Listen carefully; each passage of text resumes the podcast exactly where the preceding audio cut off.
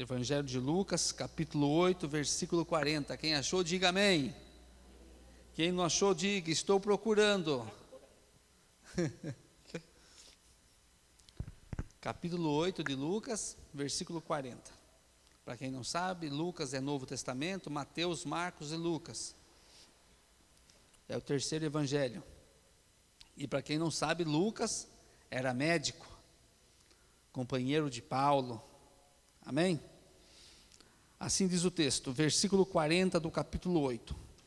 Quando Jesus voltou, a multidão o recebeu, pois todos o estavam esperando.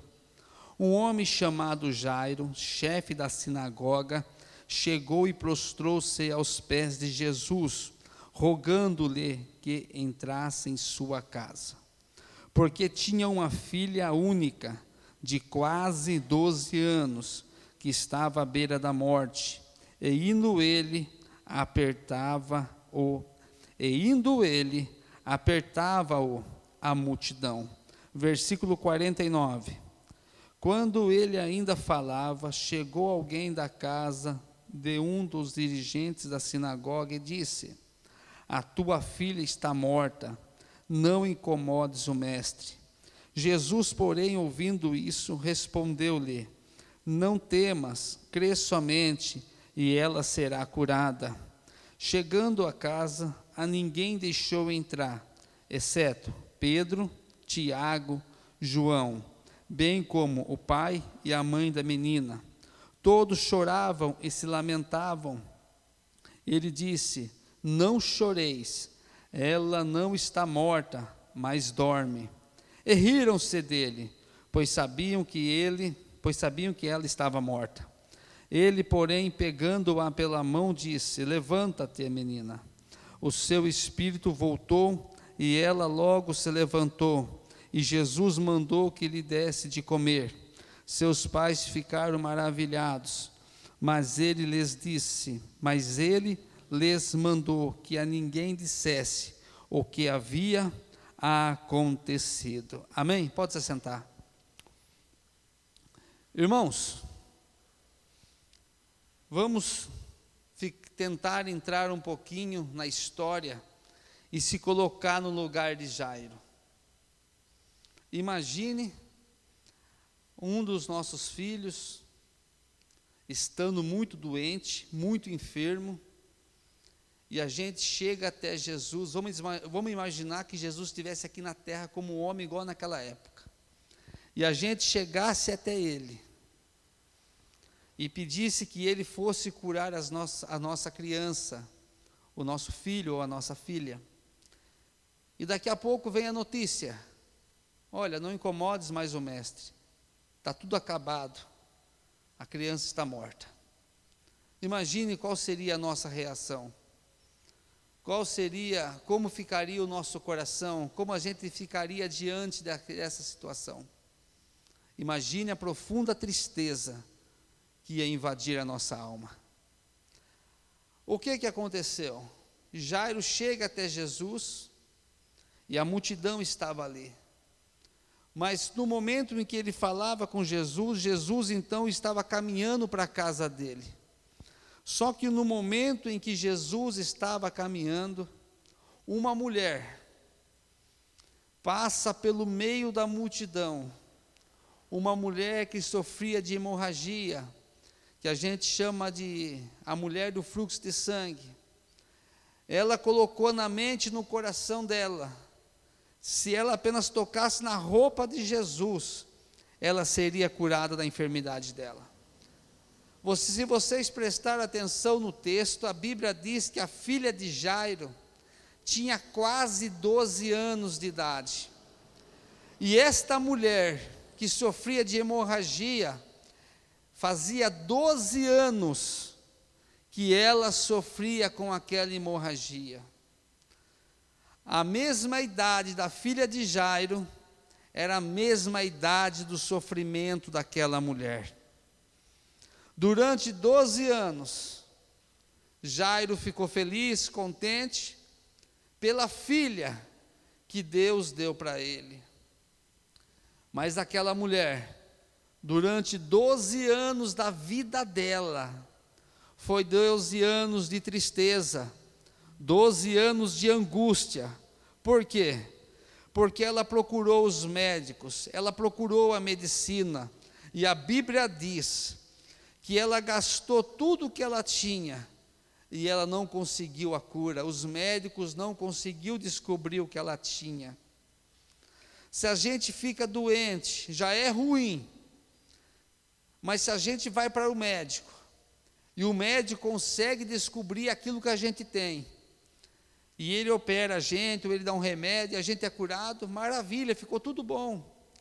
Mas é duro quando a gente procura medicina, quando a gente vai nos médicos e eles não conseguem descobrir a causa daquela dor, daquela enfermidade que nós temos, e eles não conseguem chegar a uma solução. Esses dias atrás, eu passei um momento da minha vida desse jeito. A semana retrasada, o meu menino começou a reclamar de dor na barriga. E eu conheço ele. Eu sei quando é mimo e quando não é. Ele começou a reclamar. E um dos testes que eu faço é o seguinte: Vamos para a igreja, João?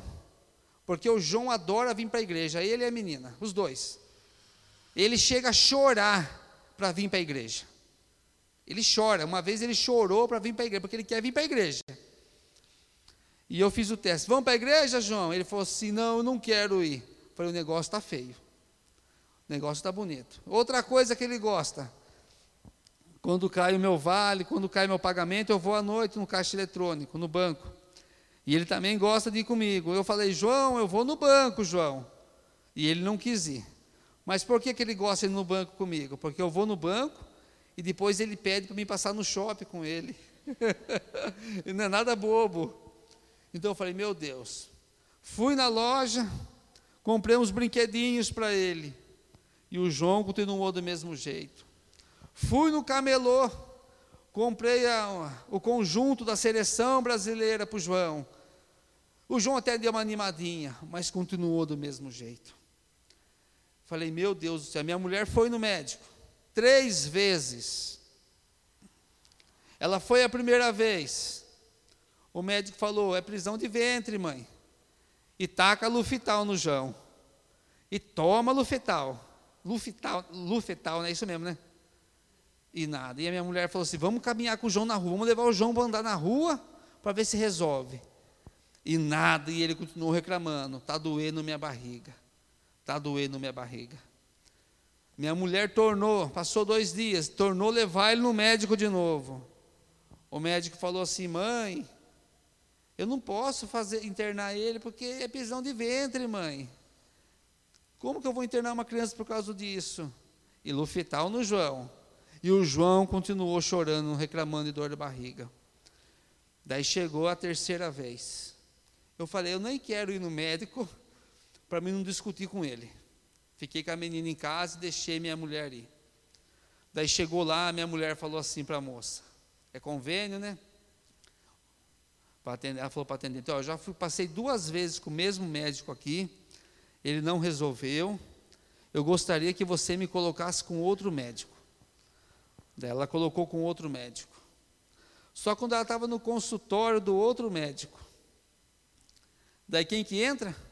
O médico que tinha atendido João duas vezes. Ele olhou para ela e falou assim: Mãe, a senhora está aqui de novo. Daí ela começou a abrir o berreiro. Ele falou, ela falou assim: Doutor, ele não para de chorar, ele não para de reclamar de dor. Tem que fazer um jeito. E ela contou para mim que os dois médicos, um ficou olhando para a cara do outro. Daí eles resolveram: vamos internar. Daí internou o João. Isso foi domingo retrasado. Internou, daí ficou internado na Santa Casa, na Santa Isabel. Daí fizeram todos os exames que precisou fazer, e ela pediu ainda para fazer exame que o médico não tinha pedido. Daí, graças a Deus, eles descobriu que o João tinha, era uma coisinha, duas coisinhas lá que não é tão grave. Passou remédio e hoje, graças a Deus, o João não reclama mais de dor na barriga. Mas não é fácil, irmãos. a gente viver essa incerteza. E a gente, como pai e como mãe, por mais que a gente tenha fé em Deus, a cabeça da gente fica pensando um monte de coisa. Passa um monte de coisa na mente da gente. A gente não, não deveria ser assim, sofrer antes do tempo. Mas a gente acaba passando um monte de coisa e a gente começa a imaginar o que, que pode ser isso, o que, que pode estar acontecendo. O desespero, a preocupação vem em nossa mente. Mas quando o médico descobre o que é, ele passa o remédio, então vem a cura, você percebe a cura, daí vem um alívio. E graças a Deus hoje está tudo bem. E esta mulher, ela tinha ido, acredito eu, em vários médicos. Se fosse em nossa época, como está tudo avançado hoje, a medicina está avançada, talvez hoje ela seria curada. Hoje eles descobririam que ela tinha e ela ia ser curada. Mas naquela época não era como hoje, era mais difícil. E essa mulher, numa situação difícil, hemorragia, imagine ela, devia estar com a vida fraca, não conseguia nem andar direito, tanto sangue que ela estava colocando para fora. Eu imagino que ela estava terrivelmente, estava difícil para ela, estava tudo complicado para aquela mulher. Mas ela decidiu: se eu tocar na veste deste homem, eu vou ser curada. Então ela procura força, ela passa pela multidão e ela consegue tocar nas vestimentas de Jesus. Ela nem tocou no corpo de Jesus, ela simplesmente tocou nas vestimentas de Jesus. E Jesus para a multidão e Jesus pergunta: Quem que me tocou? Daí Pedro e os discípulos diziam: Senhor, o senhor faz uma pergunta dessa para nós? A multidão te aperta, te oprime, o senhor pergunta quem te tocou? E Jesus disse: Não, alguém me tocou, porque eu senti que de mim saiu poder. Todo mundo tocava em Jesus para chamar a atenção de Jesus. Aquela mulher não. Ela tocou diferente ela se colocou na mente e no coração dela: se eu tocar apenas na veste dele, ele não precisa nem olhar para mim, ele não precisa nem atender eu, ele não precisa nem orar, orar por mim. Se eu apenas tocar na roupa dele, eu tenho a plena certeza que eu vou ser curada. Ela saiu determinada da casa dela. Ela saiu com a certeza, ela saiu com fé, ela saiu com convicção que ela tocasse nas vestimentas dele. Por isso que o toque dela foi diferente.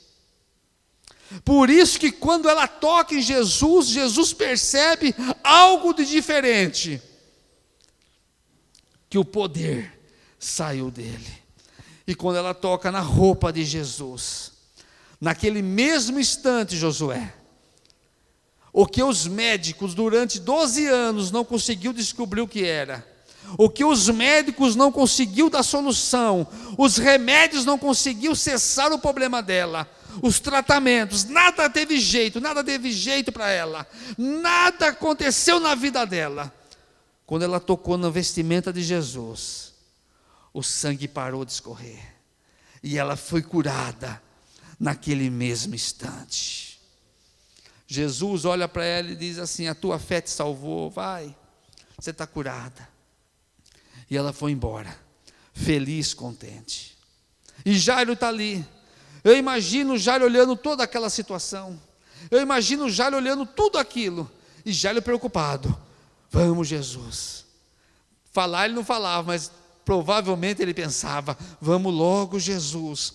O Senhor precisa entrar na minha casa. O Senhor precisa tocar na minha filha. O Senhor precisa curar minha filha. E daqui a pouco vem as pessoas e diz para ele: Jário, não perturbe mais o mestre, a tua filha está morta. Jesus olha para ele e diz assim: crê que a sua filha vai ser curada. E Jesus começa a caminhar até a casa dele. E quando Jesus chega na casa, Jesus diz assim para aquelas pessoas que estavam lá, como o texto diz: A menina não está morta, mas ela dorme. Estava todo mundo chorando, uma choradeira. E as pessoas agora começam a olhar para Jesus e começaram a rir. Uma risada irônica. Ah, como que pode? A menina está dormindo? Não, a menina está morta. Eles sabiam, eles tinham a certeza que a menina estava morta. Para eles estava morta. Mas para Jesus, a menina apenas estava dormindo. Então Jesus manda todo mundo sair da casa. Só entra na casa Pedro, Tiago e João, o pai e a mãe. E quando Jesus chega diante daquela menina que estava morta, porque quando Jairo teve o um encontro com Jesus, a menina só estava doente, mas quando Jesus entra na casa, a coisa está pior para os homens. Para nós a coisa está pior, porque a menina não está apenas doente mais, mas a menina agora está morta. A menina está sem vida.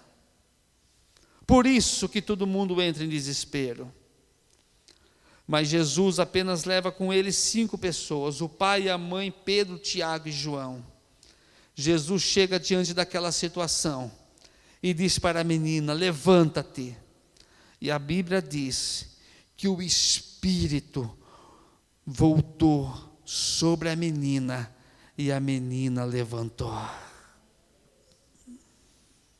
Por que, eu quero, eu, eu li tudo isso, falei tudo isso, para mostrar para você nesta noite, irmãos, que não importa o nível, nem o tamanho do problema que você está passando, não importa o nível do problema que você está passando.